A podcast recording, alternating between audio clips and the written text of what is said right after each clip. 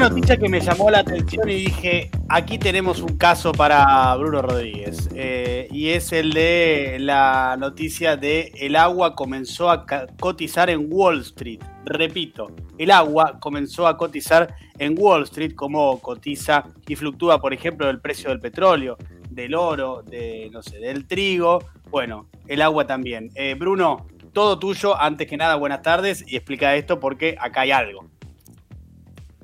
Buenas tardes, Diego. Sí, acá tenemos un tema muy interesante, un recurso tan esencial como el agua, que es literalmente la base de la vida en la Tierra, comenzó hoy a cotizar en el mercado de futuros de materias primas en Wall Street.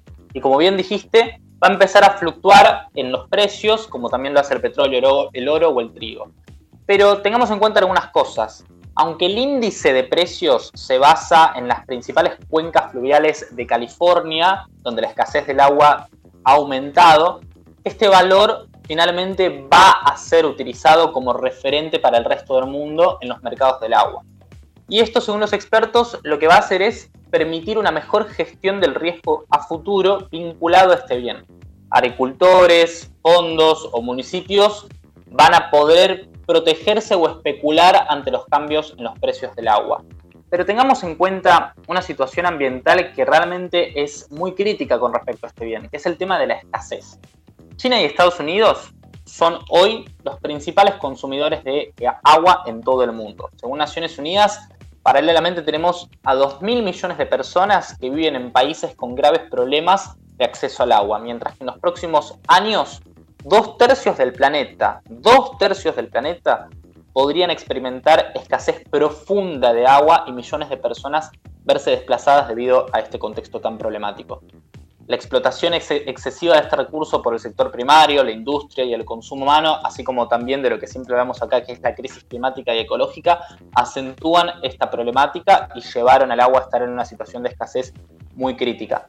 Ahora bien, hablemos un poco sobre cómo esto impacta también a Latinoamérica y a los mercados locales. Argentina es un país que tiene una vasta cantidad de recursos naturales y ni hablar del recurso hídrico como lo es el agua.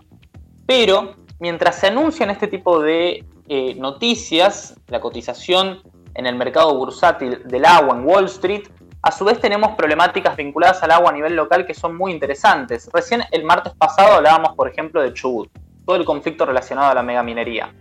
En Argentina se está apostando a la profundización de industrias como la megaminería em, y otro tipo de esquemas productivos en base a la necesidad que tenemos de pago de la deuda externa. Pero ¿qué tienen de efectos ambientales en el agua este tipo de industrias? La contaminación. A ver.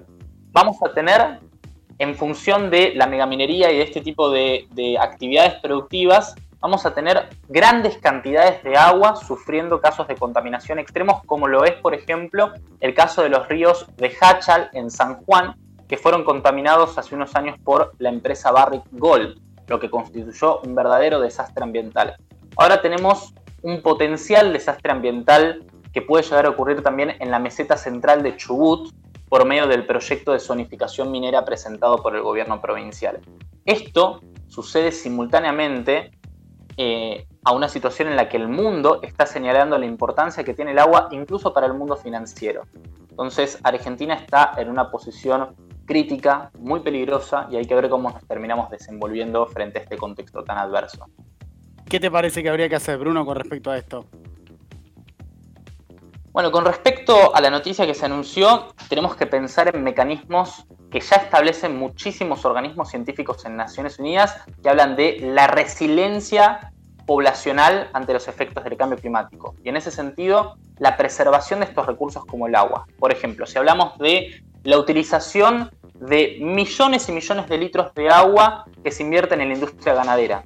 Tenemos que pensar, por ejemplo, en mecanismos de agricultura sostenible que se basen en, por ejemplo, la agroecología eh, para el interior del país, en donde por medio de este tipo de esquemas de producción de alimentos, no solamente podemos mantener el mismo rendimiento de cultivos, es decir, la misma cantidad de alimentos que se producen por medio de los métodos convencionales, sino que también esos millones y millones de litros de agua, afortunadamente podríamos ahorrárnoslos. El tema es ver qué tanto margen de propuesta eh, y de posibilidad hay para, poder incidir en la agenda pública con este tipo de iniciativas. El tema es que Los países latinoamericanos, todos, todos, todos, se caracterizan fundamentalmente por eh, la vasta cantidad de recursos naturales que tienen y sin embargo las profundas desigualdades que encarnan eh, sus modelos económicos. Entonces Argentina, Uruguay, Colombia, distintos países que poseen este recurso, se tienen que replantear mucho el rumbo. Lo mismo está sucediendo, por ejemplo, en Chile, donde en Chile directamente tenemos privatizado el recurso del agua, completamente privatizado hay que pensar en un esquema que este, contemple que el agua es un bien nacional y que por lo tanto el Estado debe hacerse cargo em, de su cobertura en la ciudadanía y también de su cobertura para las actividades productivas que sostienen justamente las economías nacionales y que fundamentalmente incorporen una beta ambiental, una beta que eh, incluya esta perspectiva de preservación del bien porque si va a ser un eje fundamental para eh, los mercados financieros emergentes, como lo está anunciando esta noticia de cotización en el mercado de materias primas en Wall Street, vamos a tener que afrontar el desafío, ese desafío y tiene que ser con una perspectiva de lucha contra el cambio climático. Bruno, tema interesante si lo hay, este del agua, ¿eh? y relevante como poco, porque claro, es algo que mm, frente a eh, la accesibilidad que tenemos nosotros, por ejemplo, aquí en Argentina y sobre todo en eh, áreas urbanas donde tenemos el servicio sin ningún tipo de inconveniente, y bueno, nada, abro una canilla y tengo agua, y no más que eso. Pero eh, la realidad es que, como bien vos contás, eh, las proyecciones son preocupantes y la actualidad es preocupante en tanto en cuanto a la accesibilidad al agua que hay de manera muy dificultosa o, directamente con severas restricciones en gran parte del mundo. Totalmente, y esto nos permite hacernos una muy buena reflexión acerca de la línea temporal de todos estos cambios tan profundos que está atravesando el mundo. 2020, pandemia. Pandemia de origen zoonótico. ¿Qué quiere decir que sea de origen zoonótico? Que hubo un virus que saltó de especies animales a humanos. ¿Por qué? Por la pérdida de biodiversidad y la depredación ambiental en los ambientes, en los ecosistemas de estas especies.